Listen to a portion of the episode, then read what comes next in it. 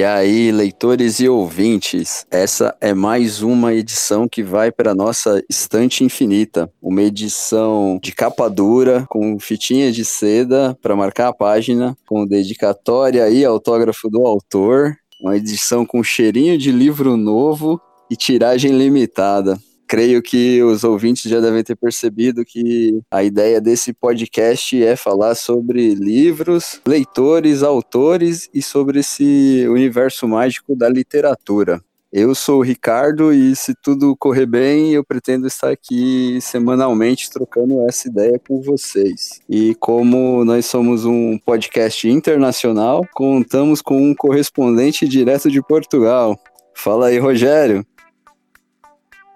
Olá pessoal, tudo bem? Estamos aqui para mais uma edição do Estante Infinita e hoje, Ricardo, nós temos a presença de um jornalista, então eu acho que a conversa vai ser um pouco mais séria do que geralmente é.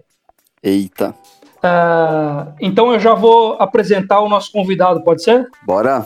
Otávio Carvalho, jornalista com especialização em estratégia e marketing. Atuou como colunista de política e tem um blog onde publica os seus textos. Você pode encontrar os textos do Otávio no noticiasanalises.blogspot.com. Antes de passar a, o nosso microfone para o Otávio, eu queria dizer que para os nossos ouvintes que a nossa conversa hoje, lógico, vai permear os livros, vai permear toda a nossa paixão pelos livros, mas também vamos falar sobre temas polêmicos. E, e esse tema polêmico não é uma, os mamilos. Então, Ricardo, eu vou passar para você o microfone e você já pode bater um papo com o nosso convidado. Ô, Otávio, dá um oi para o pessoal aí antes do Rogério te bombardear com as perguntas. Tudo bom, gente? Bom dia, boa tarde, boa noite. Sei lá que horas que o pessoal vai estar ouvindo, boa madrugada. Mas é um prazer estar aqui com vocês. Já curto o. Já sigo vocês lá no Spotify, já vi alguns episódios, acho muito bacana. O assunto, acho que vocês não poderiam ter sido mais felizes, né? Porque não tem nada acho mais apaixonante que literatura cara. Então é fantástico estar aqui com vocês e vamos para onde vocês mandarem.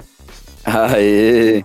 Antes do Otávio responder qualquer pergunta, eu queria pelo menos um pouco contextualizar aqui para os ouvintes. Eu conheci o Otávio numa das aulas de filosofia, cara. As aulas de filosofia, Ricardo, me trouxeram pessoas excepcionais. Quando eu falo isso, os nossos ouvintes podem até achar que eu tô enchendo a bola dos nossos convidados, mas não é nada disso. Eles realmente são pessoas especiais. E eu me lembro, Ricardo, que quando a gente estava no meio das aulas e tinha algum tema, eu ficava, cara, sempre esperando o Otávio falar. Porque toda vez que o Otávio falava, alguma coisa, sempre vinha coisa boa. Então, assim, não é uma só para captar aqui a atenção do nosso ouvinte, não. Não é isso. Gente, é sério. Hoje o papo vai ser muito legal. Aê. Cara, a barra tá em cima né, agora. Olha a responsa, hein? Ô, Otávio, a gente está criando o hábito aqui nesse podcast de perguntar as origens como leitor de quem vem conversar com a gente, sabe? Sobre aquela primeira leitura que te apaixonou, que foi o, estopim para você se tornar um leitor. Você se lembra desse primeiro livro para compartilhar com a gente? Cara, para mim tá muito claro, assim, de onde saiu. Acho que foi muito parecido com vocês, eu escutei lá no podcast. Mas, assim, o primeiro livro que eu tive que acho que não é ainda isso que você tá falando, foi, sabe, escolinha, comecei a ver, sabe, Soldadinho de Chumbo. Eu comecei a me apaixonar por leitura por história em quadrinhos, cara. Sabe, aquilo que todo mundo vê de Turma da Mônica, Zé Carioca, meu pai lia para mim cresci com muita coisa para casa. Então tinha livro pra caramba que meus pais ganhavam, deixavam ali, é, jornal, então essa presença tava ali. Agora, quando eu comecei a ver mesmo, tem dois livros que me marcaram muito. Acho que o primeiro ali, um livro de crônica, se não me engano, da Tatiana Belin, que é Olhos de Ver. E a, a crônica tem muito a ver com a linguagem jornalística do cotidiano, que é fantástico. E teve outro livro que foi arrebatador na minha vida, que foi Os Miseráveis, do Vitor Hugo. Foi uma coisa assim inexplicável. Eu peguei o livro em dois, três dias, eu não parava de ler, de manhã à tarde à noite, para acabar e entender tudo aquilo tanto pela qualidade da escrita, pela qualidade da construção, mas principalmente pela sensibilidade social, né? Isso tudo sempre foi muito relevante para mim. E a forma como ele colocava as desigualdades, os conflitos, foi uma coisa extraordinária. Os Miseráveis tem sido uma constante aqui, né, Rogério? Sim, sim, porque é um texto muito bom. Quando eu fui ler Os Miseráveis, eu me lembro que, sem primeiras páginas, foi muito difícil de ler, porque até você se adaptar com a escrita do Victor Hugo, Victor Hugo, não sei, eu nunca sei como pronunciar isso. Ele vai contando e vai contando, é assim, é muito detalhista. A parte principalmente que ele vai falar sobre o bispo é uma escrita muito detalhista, ele conta nos mínimos detalhes, e eu acho que assim, eu como leitor, eu sempre me perguntava, por que que esse autor está detalhando tanto essa escrita, né? E aí então você vê que isso se resulta justamente no encontro entre o bispo e o Jean Valjean. E aí faz todo sentido toda aquela descrição, porque na verdade o Victor Hugo ele tenta mostrar para o leitor quem que é a pessoa que vai se encontrar com o Jean Valjean. E eu achei essa parte muito emocionante. Não, é, é genial. Não é um nível de detalhes tipo essa de Queiroz, mas ele detalha muito. Mas foi um período da minha vida que eu, eu sempre fui muito frequentador de biblioteca de escola, né? Escola pública aqui em Carapicuíba, no estado de São Paulo especificamente. Então não, não tinha muito estímulo, sabe? Tinha aquele cantinho ali na escola que ninguém nem anunciava, mas na hora que eu descobri o que tinha ali, foi sensacional. E realmente, o, Os Miseráveis é detalhista, sim, mas é uma história tão fantástica. Acho que não na, também na originalidade, mas na sensibilidade dos personagens, das personagens, que é difícil você fazer uma leitura muito pausada dele, né? Você vai embora embora. Aliás, para não ficar só na questão mais politizada, mas dois livros me pegaram nesse período, tinham mais ou menos o mesmo tamanho, que era de um lado o, Os Miseráveis do Vitor Hugo, do outro lado o Poderoso Chefão do Mário Puzo. Foi sensacional também. Foi mais ou menos esse ritmo. Eu tinha uns 13, 14 anos, não, não tava muito bem da vida, não acho. Caramba! Mário Puzo, logo de. Mano, eu demorei de conhecer. Assim, o filme Poderoso Chefão, eu conhecia. Que eu nem sabia que era baseado no livro. Pra mim, eles fizeram direto o filme pro cinema, entendeu? Caramba, meu, bem cedo isso, né? Otávio, como que esses livros chegaram para você, Os Miseráveis e o Poderoso Chefão? No começo eu lia muito jornal em casa, meu primeiro contato foi jornal, HQ, e cheguei ali na adolescência, 12, 13 anos, eu comecei a ficar curioso mesmo, putz, vou pegar isso, vou pegar aquilo.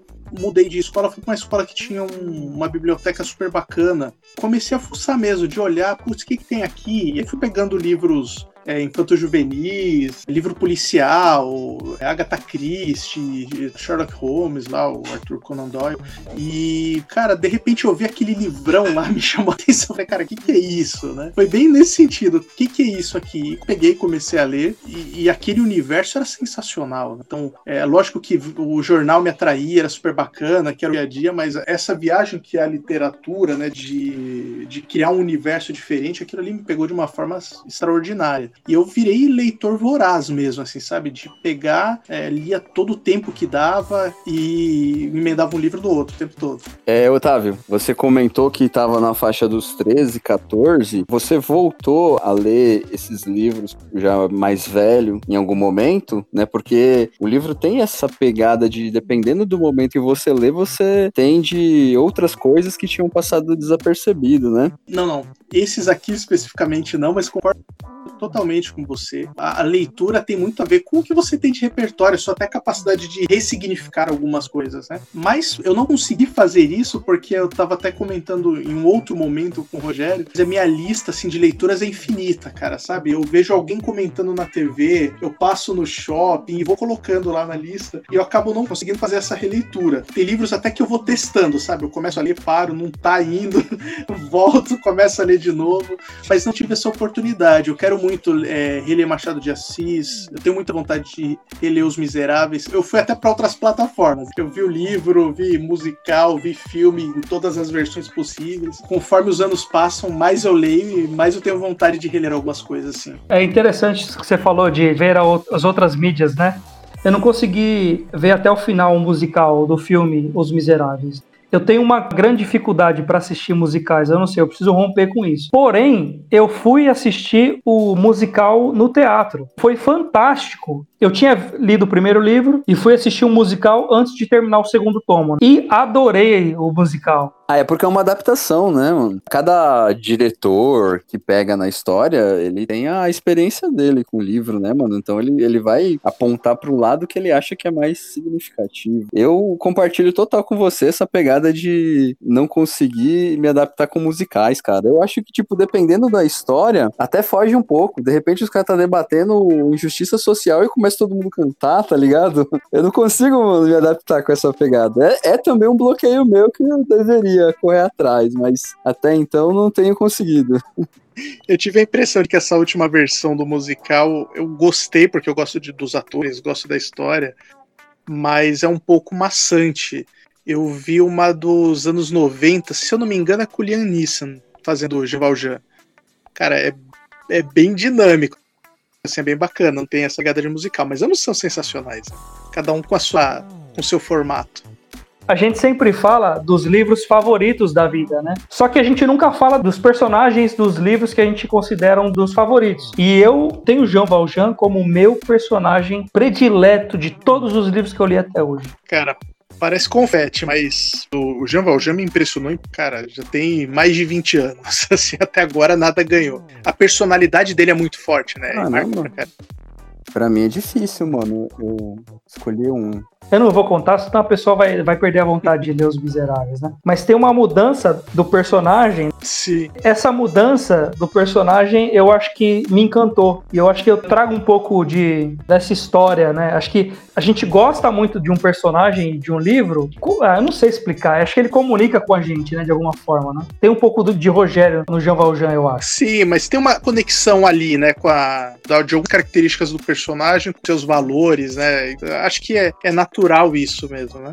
Tem uma fala do é, Marcel Proust, se não me engano, né? Tem uma fala dele que diz que o livro ele não fala nada de novo para você, ele confirma uma coisa que já estava dentro de você e você não tinha ciência até o momento que você vê lá. O papel dele é, é despertar aquilo dentro de você. Eu achei maravilhosa essa fala. É, a arte como um todo tem um pouco disso de mexer com a sua sensibilidade, né? Então na prática tem um, um quadro enorme ali com diversos elementos, mas tem um que te pega, né? Que é.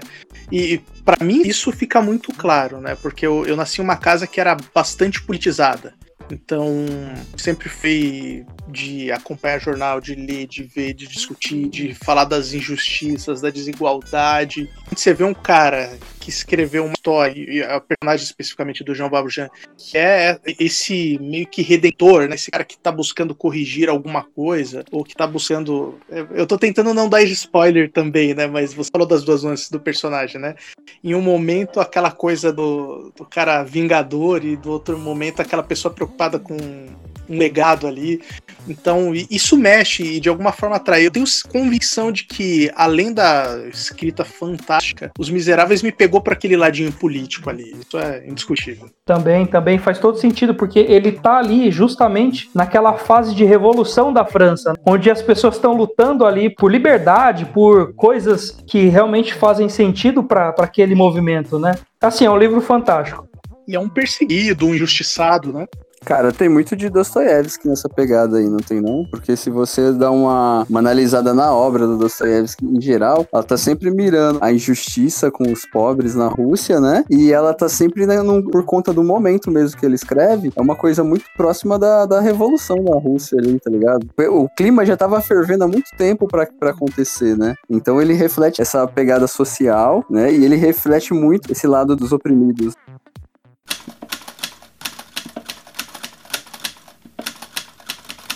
Tem uma coisa que na, na faculdade de jornalismo a gente falava muito. Os professores insistiam bastante com a gente que o, a matéria-prima do jornalismo é a sociedade. Então não é palavra, não é uma notícia específica, mas é a sociedade, né? Então o jornalismo ele pode ter algum hoje tá na moda falar aquela história de viés, né? Mas que seja. Você tem uma linha editorial à esquerda, à direita, liberal, comunista, o que for. Mas ainda assim você vai fazer interpretações da realidade. E acho que todos esses escritores que a gente fala é isso, né?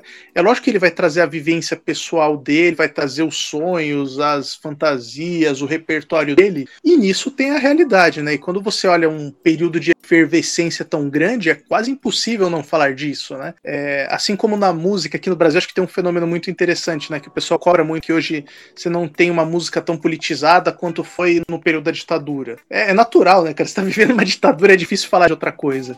Então acho que tem um pouco disso, né? No, nesses períodos de revoluções, seja da francesa, da russa, da Revolução Industrial, das, de todos os conflitos, né? Das guerras, era muito difícil você falar de outra coisa. Isso nos romances tá evidente, né? Até para autores distintos entre si. Tem dois pontos na sua fala que são muito interessantes. Se a gente for pensar naquilo que aconteceu em 64, a maioria dos músicos e dos artistas que estavam fazendo toda aquela resistência eram justamente os artistas que estavam participando dos festivais, dos programas de rádio naquela época. Hoje eu acho que existe artistas fazendo resistência nesse governo, que é uma ditadura velada, estão fazendo a resistência, porém acho que não tem a mesma mídia que eles tinham antigamente a percepção que eu tenho é, acho que você pegou o ponto central. Quem está fazendo alguma coisa marginal, digamos assim, quem não está ali na, no que a gente chama lá da indústria cultural tal, tende a entrar nesses conflitos sim, porque é o cara que é excluído, é o cara que é marginalizado, é o cara que mais se ferra quando você tem uma política pública ou ineficiente ou injusta.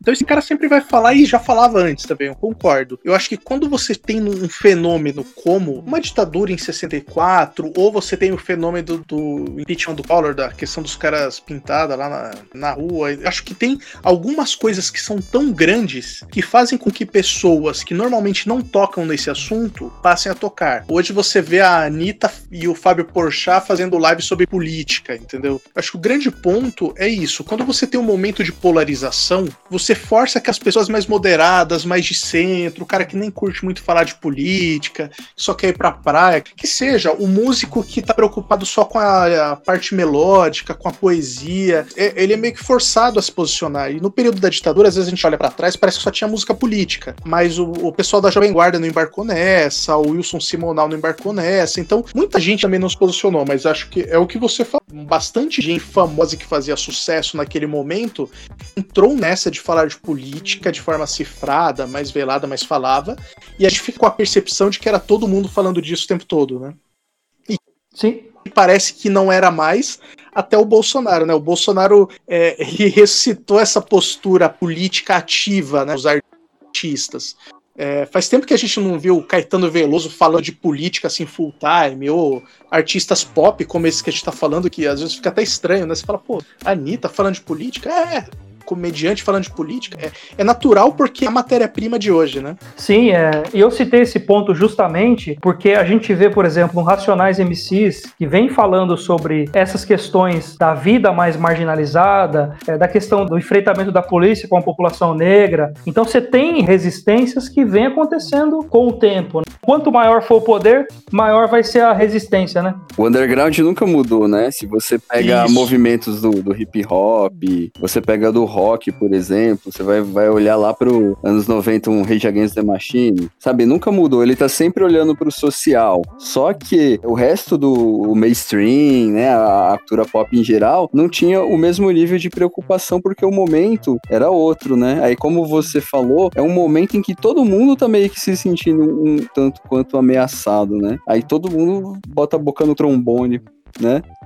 É, é uma coisa até engraçada, por exemplo, justamente aqui no Brasil é um bom exemplo. Eu sempre tomo cuidado de tentar respeitar quem vai ouvir, de dar a minha opinião, mas compreendendo que há outras formas de enxergar isso. Mas é curioso que justamente um governo que dá pouca importância para a questão da desigualdade social, para o meio ambiente, própria democracia formal, respeito às leis, e a gente nunca falou tanto desses temas. Né? Então, é, você teve alguns governos, vou pegar especificamente um recorte ali, não vou focar no PT porque isso está pegando mal ultimamente, mas a Marina Silva é uma figura que é bastante respeitada na sociedade como um todo pelo trabalho que fez no meio ambiente especificamente. Então, não estou nem entrando no, no quadro de se é o melhor candidato ou pior.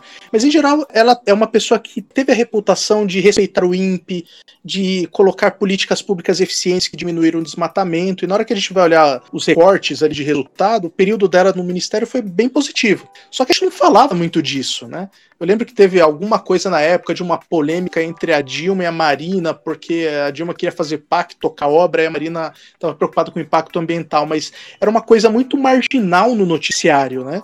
É, hoje a gente está falando da quantidade de metros quadrados de desmatamento, cara, de assim dia não. Assim como está falando de Covid. Então, realmente, é muito interessante é, esse efeito, né? De que quando alguém começa a agredir algo que nos é caro, essa militância aflora, né? E você tem também a questão das queimadas que tem acontecido muito no Brasil, né? Você tem a figura do nosso ministro do meio ambiente aí, que quer passar toda a boiada num, num, numa época de, de, crise, de pandemia. Então, é, a gente tem o desmonte da educação no Brasil, a gente tem um vírus que está assolando o Brasil, várias mortes, e você tem um general ou, ou alguém do exército como o ministro da saúde, né? Pera lá, alguma coisa está errada, tem alguma coisa fora do lugar.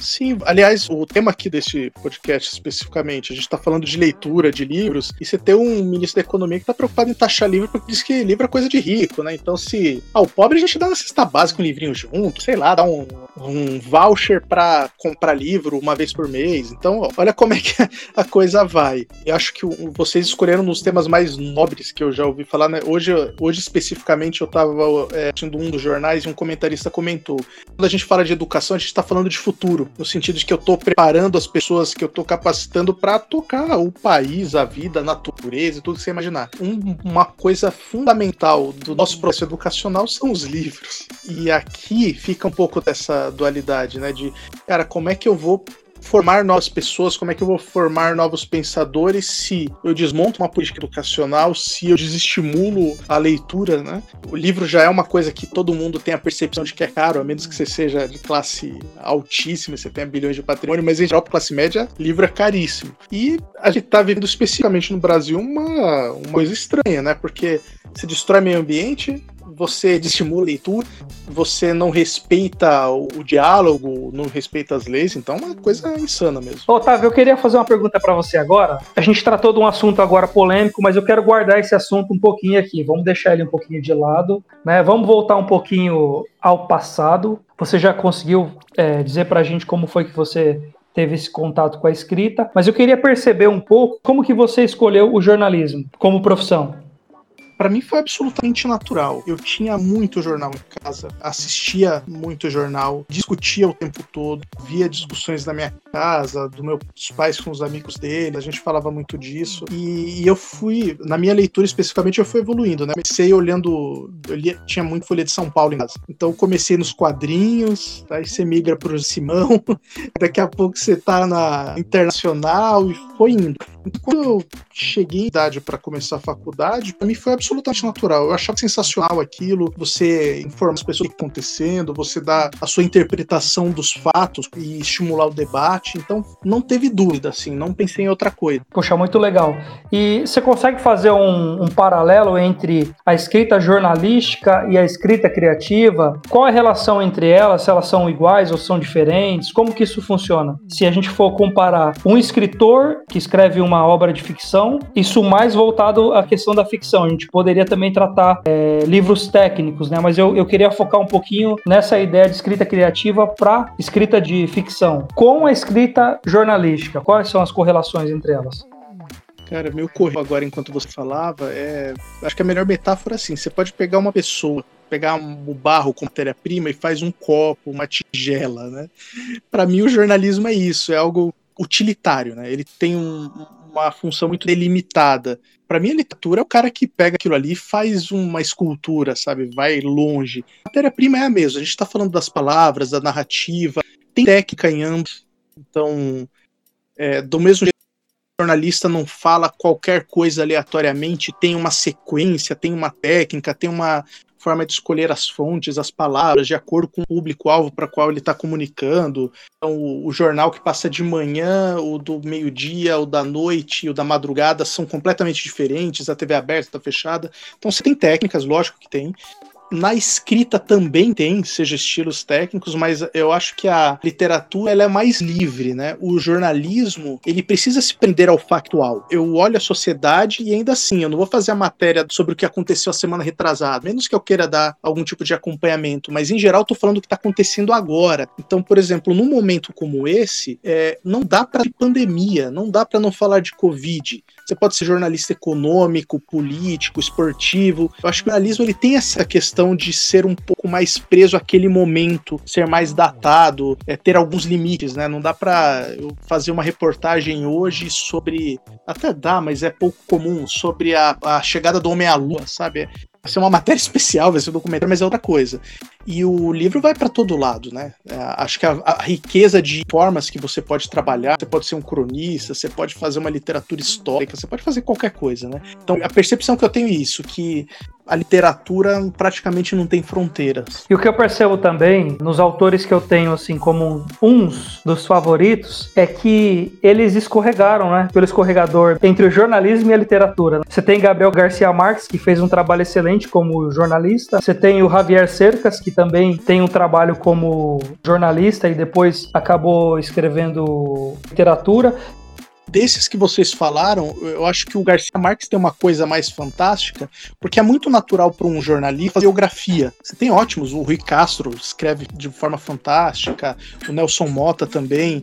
Agora, cara, não aprende em faculdade de jornalismo escrever 100 anos de solidão, assim, é outra é outra coisa, é em outro planeta, assim, você criar um universo, criar personagens, né? Poucos têm capacidade de fazer essa transição, viu? Então, mas é nesse ponto que entra o contato com os livros, porque o jornalista ele já tem toda essa aptidão, já tem essas técnicas para escrever um texto que especificamente na vida do Gabriel Garcia Marques foi justamente o contato com outros livros e ele tem uma lista de favoritos que ele diz que também foram grandes influências na escrita dele. Mas esse lance da escrita e da literatura, é, eu sei que eu vivo me repetindo, mas tem um quê de misterioso, né? De mágico. Porque, por exemplo, esses dias eu tava ouvindo sobre a história do Haruki Murakami, né? E aí, cara, quando ele resolveu escrever o primeiro livro, ele era dono de um restaurante, tava assistindo um jogo de beisebol. E do nada bateu na, na, cabeça assim, sabe? Pá, vou, ver, vou escrever um livro. E tá aí o cara agora, mano. Ele é,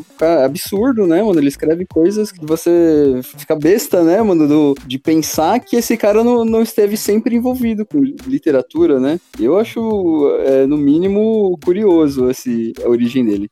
E o Haruki Murakami é um dos autores que eu gosto muito. Eu leio muito ele, só que eu vejo que tem um pouco de preconceito com a escrita dele. Alguns críticos acabam não dando valor que, ou seja, eu como eu não sou crítico, para mim tanto faz. Eu acho a escrita dele muito boa, como eu acho a escrita do Vitor Hugo também muito boa.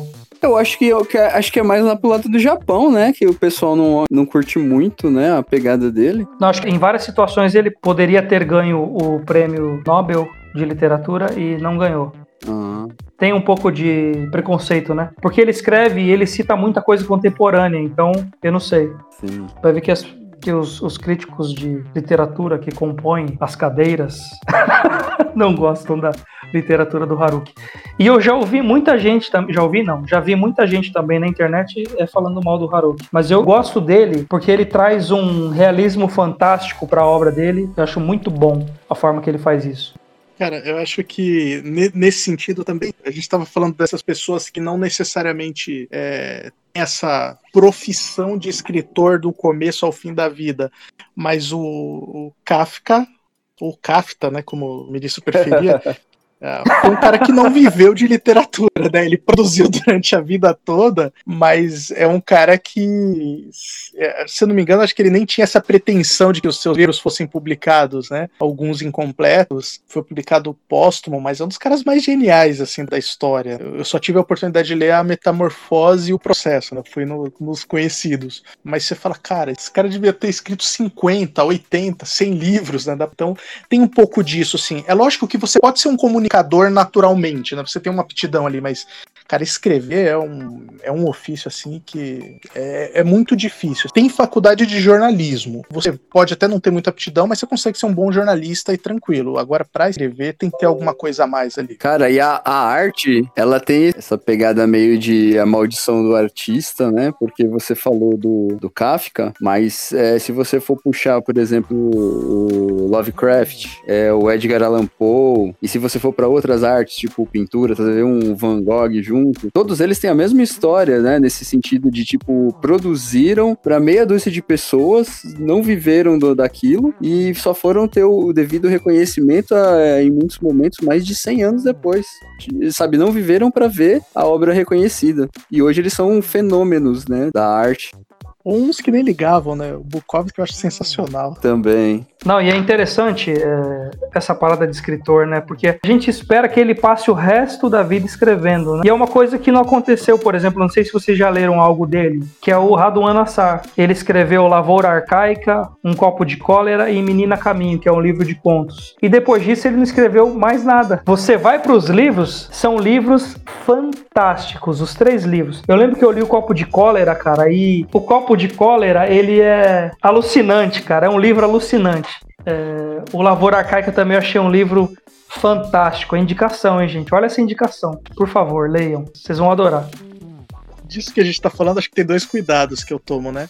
É lógico que quando a gente fala da aptidão, fica parecendo que é só a pessoa ser ali iluminada e simplesmente ela sair escrevendo. Tem método, tem, tem esforço nisso. Toda a genialidade para se transformar em alguma coisa precisa da, da transpiração, às vezes do método.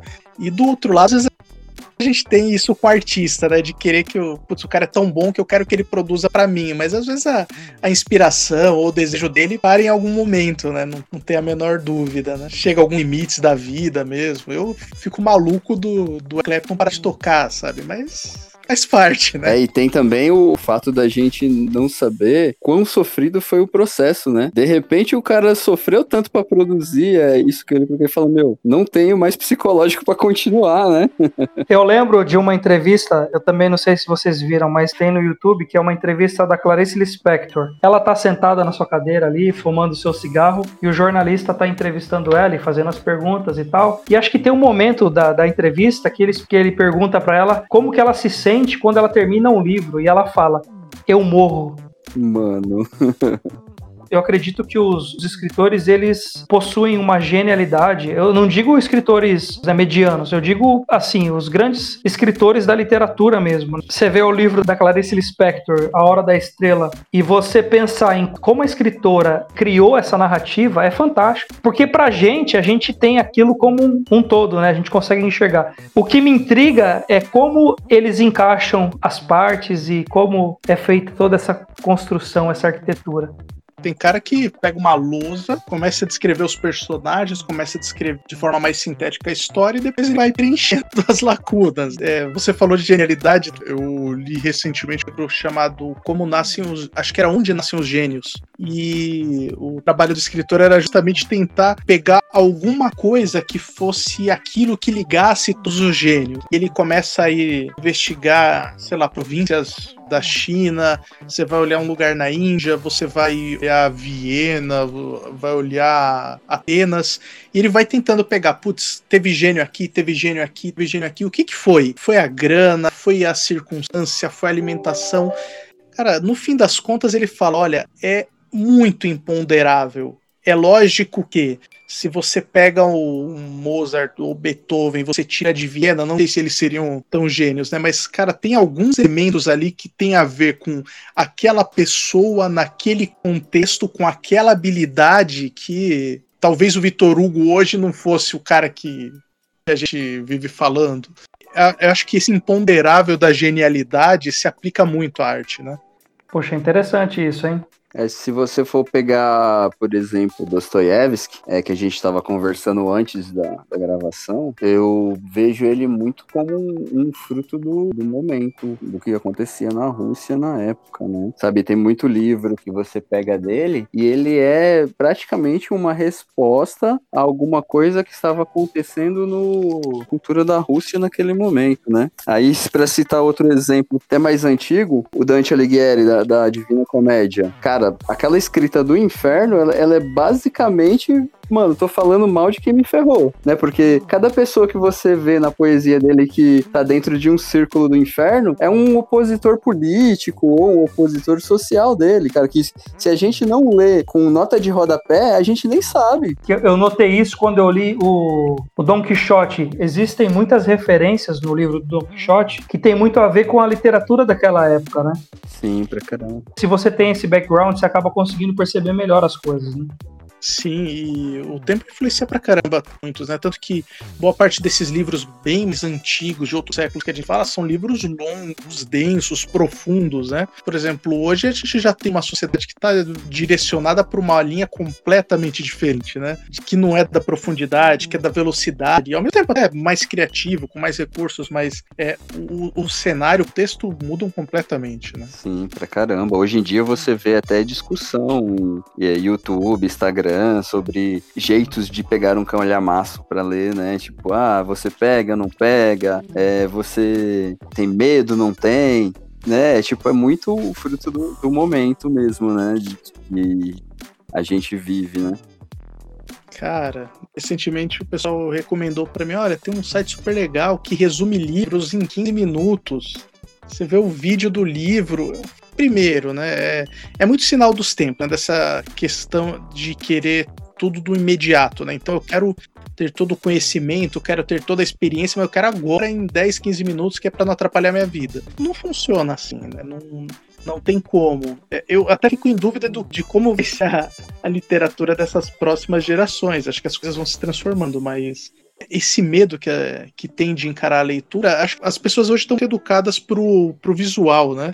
Pra televisão, pro filme, pro YouTube, para o que quer que seja, e parece que tem um certo receio de que a, é, aquela linguagem especificamente da literatura vai ser um negócio cansativo, que vai perder tempo, né? Então eu acho que é uma visão que acabou pegando, né? E hoje tem essas ofertas sensacionais, né? De resumir um livro rapidinho para você, né? não acredito nisso, não. Mas... o, o, livro mais sensacional da minha vida, né? Eu falei de dois deles, mas o que eu li mais recentemente, que passou muito rápido ali na fila para entrar no pódio, foi o A Criação do Gore Vidal. E é um romance histórico gigante, cara. Eu fico imaginando, será que alguém vai escrever coisas assim ainda? Eu gostei do ponto que você trouxe, Otávio, é, sobre essa questão da velocidade, né? Da velocidade das informações. E eu queria entender com você, eu queria tirar essa dúvida. É, de certa forma, essa vontade de receber uma informação em um espaço curto de tempo, que é, de repente, a marca dessa nossa modernidade, dessa nossa realidade, isso acaba, é, de certa forma, impactando a forma com que os jornais propagam as informações ou constroem as informações? Não, mas totalmente. O grande ponto é o jornalismo ele não vive sem as pessoas que consomem aquele produto. É um produto, como qualquer outra coisa, né?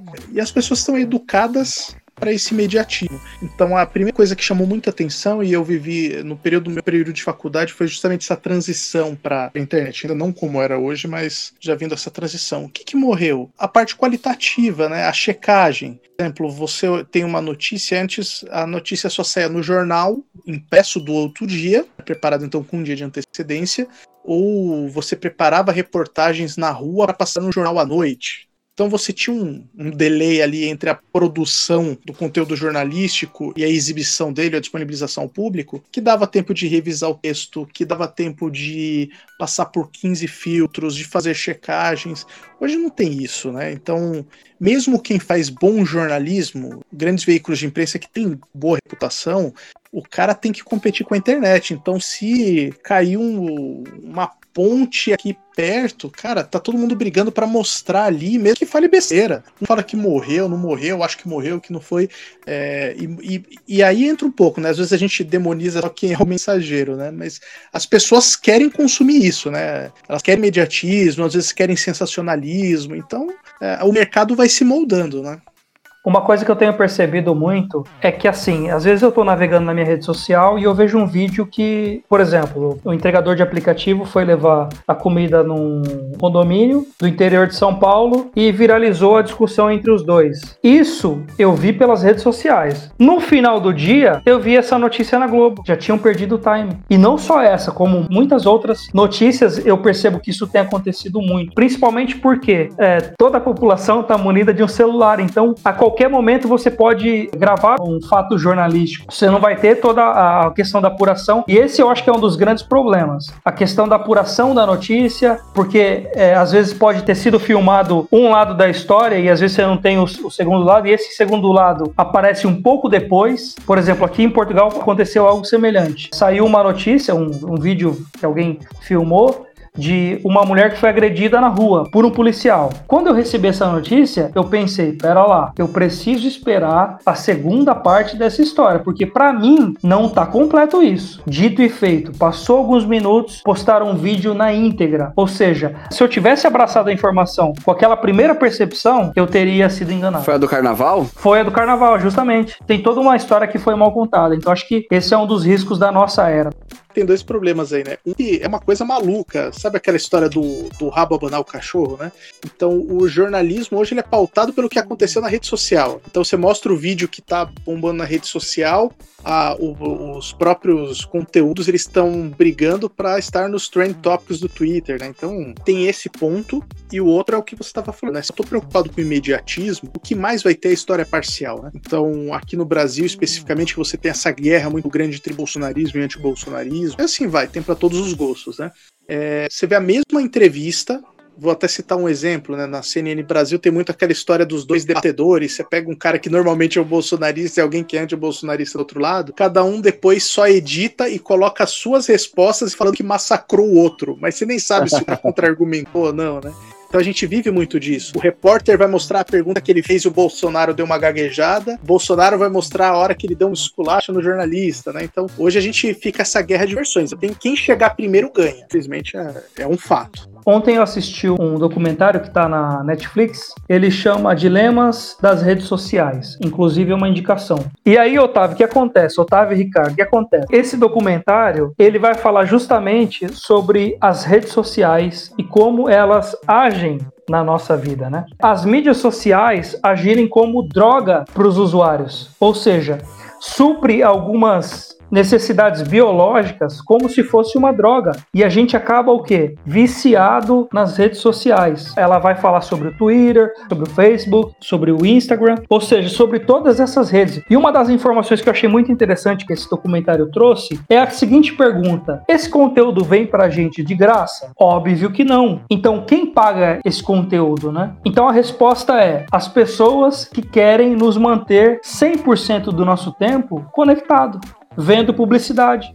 É você de repente fazer uma pesquisa no Google e você receber no seu Gmail propostas, né, e, e anúncios sobre essas coisas. Ele trata também da questão da psicologia do comportamento, que é assim, como que eu posso fazer com que as máquinas funcionam em prol da psicologia do comportamento humano? Ou seja, como os algoritmos vão funcionar para me manter preso à rede social, para me manter ali com meu dedo subindo os feeds por 30 minutos, 40 minutos, 50 minutos, uma hora, duas horas. Isso que o Rogério acabou de falar, no último livro do Yuval Harari, o 21 lições para o século 21, tem uma sessão dele que fala sobre o poder da informação, né? Fala que hoje é, a informação é muito mais poder do que já foi em algum momento, né? Que sempre foi relacionado com poder você ter informação, mas hoje ele, ele é muito maior, né? E aí tem uma sessão que ele trabalha a ideia de que estão criando uma tecnologia para te conhecer às vezes antes de você mesmo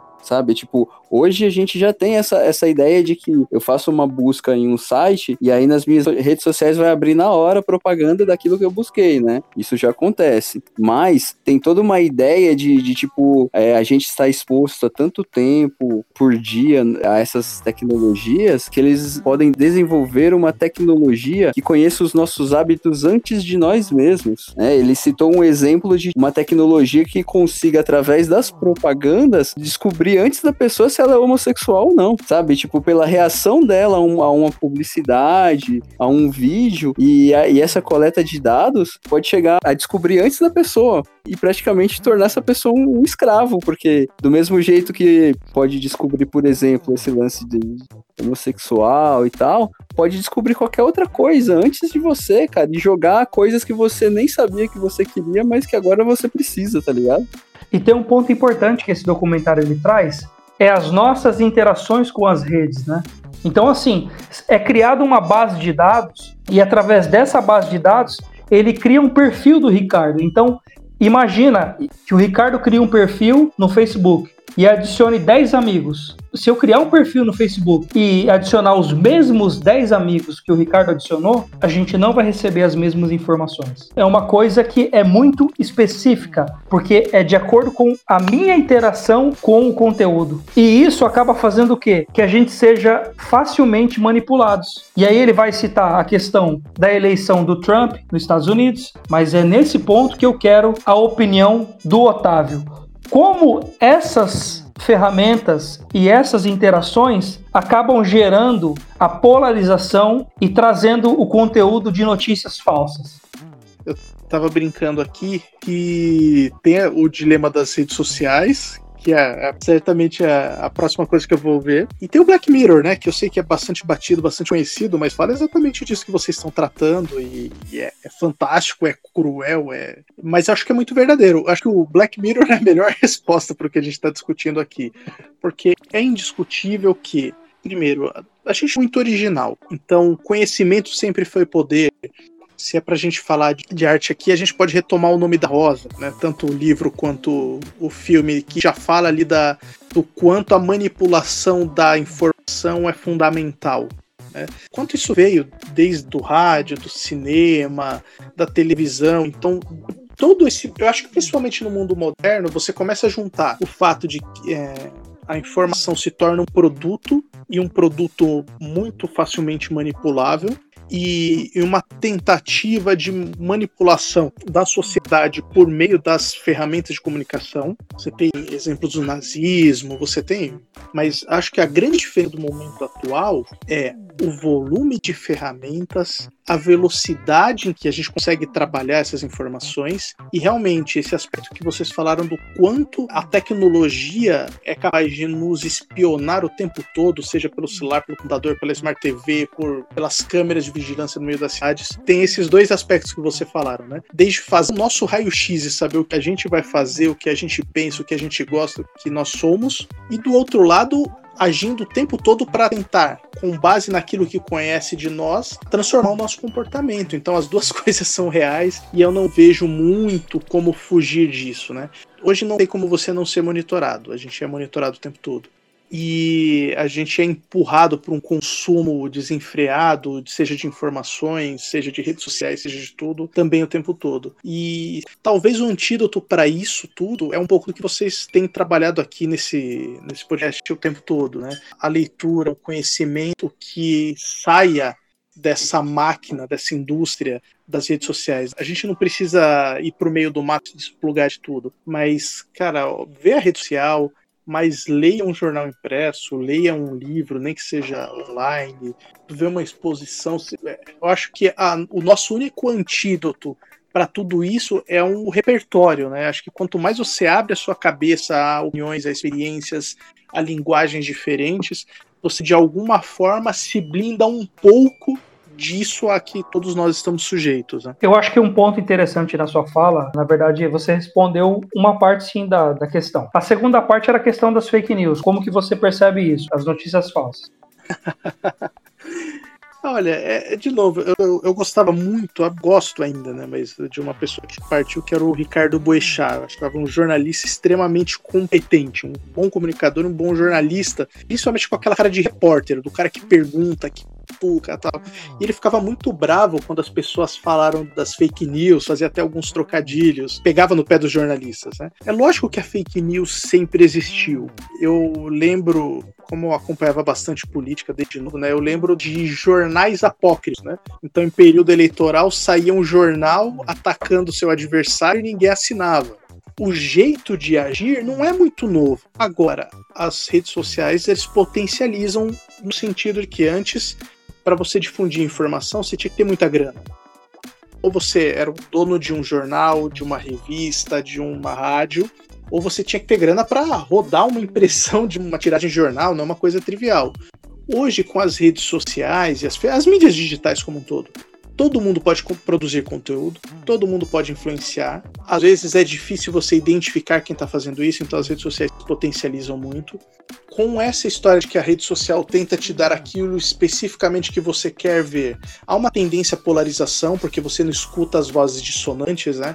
É completamente diferente de você fazer um debate político ou cultural, ou o que quer que seja, na sua bolha de uma rede social, de você fazer isso no meio da sociedade em que ainda a gente selecione o nosso ambiente, é, as pessoas que estão ao redor, mas isso não é tão intenso. Então, acho que tem esse ponto aqui em relação a, fake news e as redes sociais. Mas do outro lado, e acho que esse é o ponto que acho que todo mundo enxerga, né? Que ah, todo mundo pode, todo mundo vai lá, todo mundo dá a sua opinião. Do outro lado, a rede social é má e faz um algoritmo que só dá aquilo que você quer ouvir. Do outro lado, o poder econômico continua ali. Então a verdade é que as grandes manipulações são bancadas com dinheiro com dinheiro criminoso ou com dinheiro lícito, mas que quer fazer um crime que é manipular as pessoas, né? Então, quando você vê eleições, quando a gente vê até algumas brigas entre grandes grupos econômicos, você percebe que essa história de que a rede social torna todo mundo um influenciador ali não funciona tão bem assim, sabe? É igual essa história do discurso liberal de que todo mundo pode ficar rico. Não pode, né? Porque nem todo mundo tem os mesmos recursos, né? Então, se você tiver um Twitter você tiver um milhão para investir em robô, investir em patrocínio, cara, você tem peso. Você tiver aqui tentando fazer, sabe, o seu conteúdo, a menos que você seja genial e talvez nem sendo genial, você vai conseguir adquirir a relevância que algumas pessoas adquirem, né? Acho que tem também uma fake news de achar que hoje todo mundo mundo tem o poder de difundir fake news. Não tem, cara. É, em geral, tá do lado da grana. Poxa, é muito interessante essa sua análise sobre esse tema. Eu gostei muito. Só para lembrar que o, um dos pontos que o documentário toca também é a questão de que uma notícia falsa ela tem o poder de se propagar até seis vezes contra uma vez de uma notícia verdadeira. Então aí a gente consegue perceber o poder danoso que é a divulgação de uma notícia falsa.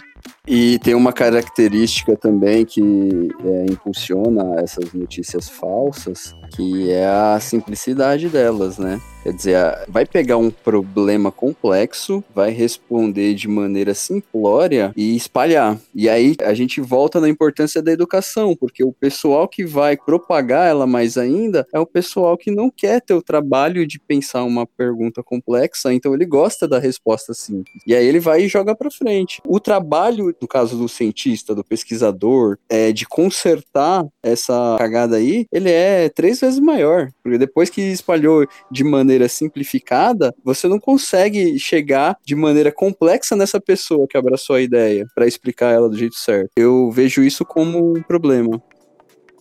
É, e tem uma limitação do próprio ser humano, né? Porque o, o Rogério citou lá atrás das aulas de filosofia, né? Mas é, tem um ponto que eu sempre ouvi do, do nosso professor, que é o Ronaldo, mas a gente precisa tirar essa história de que ah, o ser humano é bonzinho, todo mundo é um anjo. Não é, sabe? As pessoas têm preconceito, as pessoas têm raiva, têm rancor, têm ódio. Não, não se limitam a isso. Mas isso tem. Então, às vezes a fake news ela vai naquilo que a pessoa quer ouvir ou naquilo que ela acredita. Ela não está necessariamente preocupada com os fatos. Então, é lógico que tem o poder econômico, é lógico que tem a maldade de quem tenta manipular, mas às vezes a gente quer ouvir exatamente aquilo. Se vier o, o maior cientista, ou maior jornalista, ou sei lá, a sumidade daquele tema que eu tô ouvindo ali, mas falar um negócio que eu não quero, a gente às vezes se comporta igual aquela criança que põe a mão na, no ouvido e fala que não quer ouvir. É, vocês até citaram isso lá atrás quando a gente estava conversando sobre sobre o personagem que, com o qual mais me identifico, a obra, né?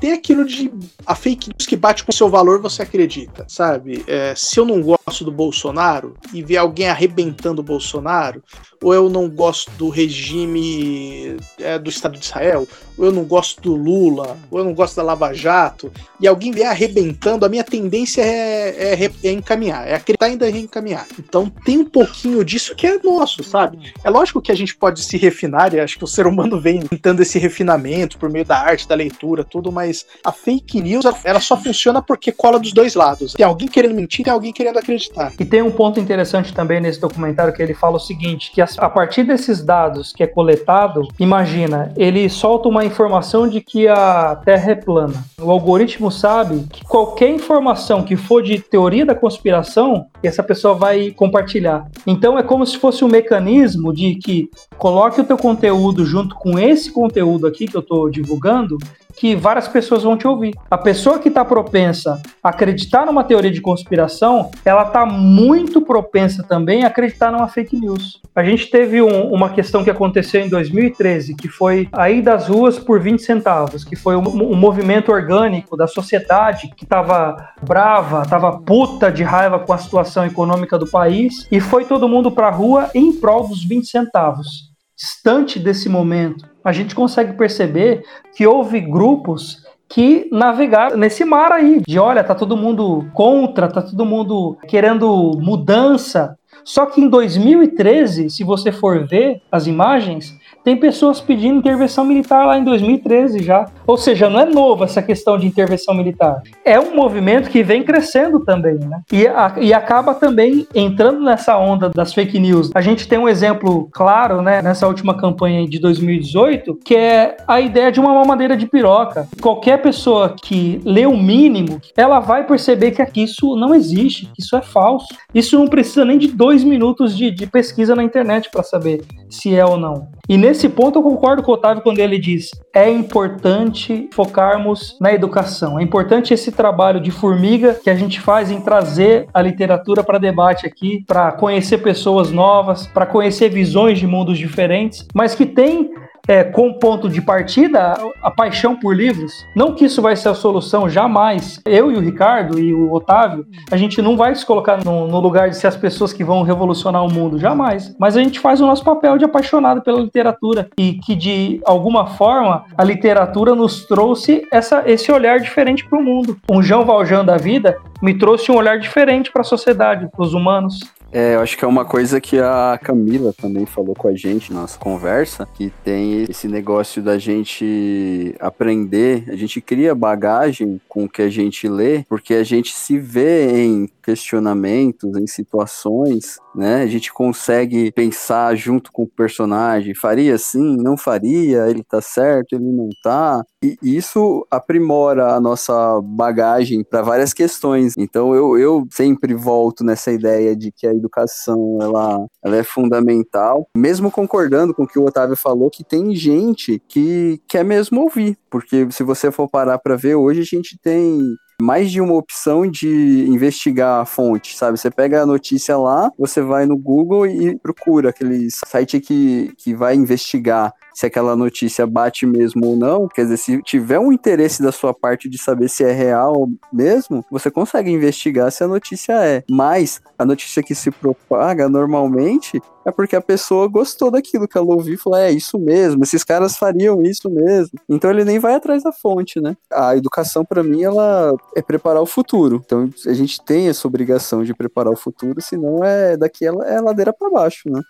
é, o grande caminho é a reflexão por mais genial que você seja, é muito difícil refletir sozinho. A gente reflete no diálogo. Então, o livro tem uma coisa interessante, porque ainda que você tenha um ato solitário de leitura, mas você vai entrar em contato com o universo de outra pessoa, com a forma daquela outra pessoa interpretar o mundo. E cada livro é um universo diferente, é uma pessoa diferente. Assim como aqui a gente está trocando ideias e complementando as ideias de um do outro, até de uma forma dialética, o livro ele é um pouco desse antídoto que a gente está falando por conta disso, né? Porque eu troco. Vocês sabem disso melhor do que eu, né? Você lê um livro e te transforma. Tem sempre um livro que traz uma coisa que você nunca viu na vida não, ou nunca tinha imaginado, né?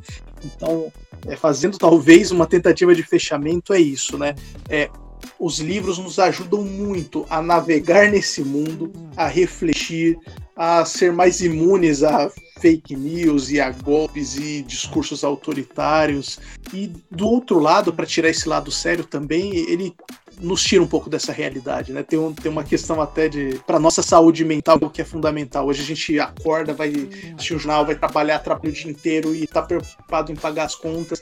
Então, além de te ajudar a refletir, ele te tira um pouco da atenção. É uma, é uma coisa sensacional. E aí, vamos de considerações finais então, Rogério? Bora, bora, vamos sim. Eu vou fazer minhas considerações finais. Primeiro, eu quero agradecer o Otávio pela disponibilidade e o papo foi muito interessante. Eu ficaria mais umas três horas conversando com você e com o Otávio, porque foi uma conversa muito legal. Eu acho que faltou alguns temas para a gente abordar, mas o Otávio está aí convidado para uma próxima, para a gente voltar e falar um pouco mais de política e literatura, vivência na escrita de jornalismo político. Espero que ele volte. E é isso.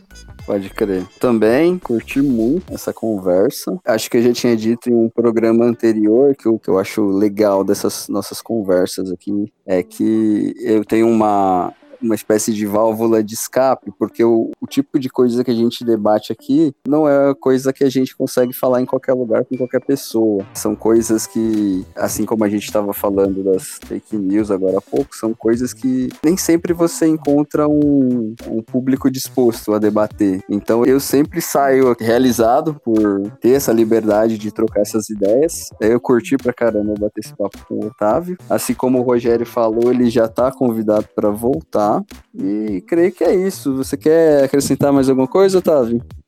Não, acho que só isso. A gente falou pra caramba, foi fantástico, a conversa foi ótima. Como você falou, a gente não fala sobre todas essas coisas o tempo todo. E o trabalho que vocês estão fazendo é sensacional de, de fomentar todas essas inquietações das pessoas, né? Então, fiquei muito honrado de estar aqui com vocês. Volto sempre que chamarem e parabéns pelo trabalho. Pode querer quer indicar algum livro, Rogério?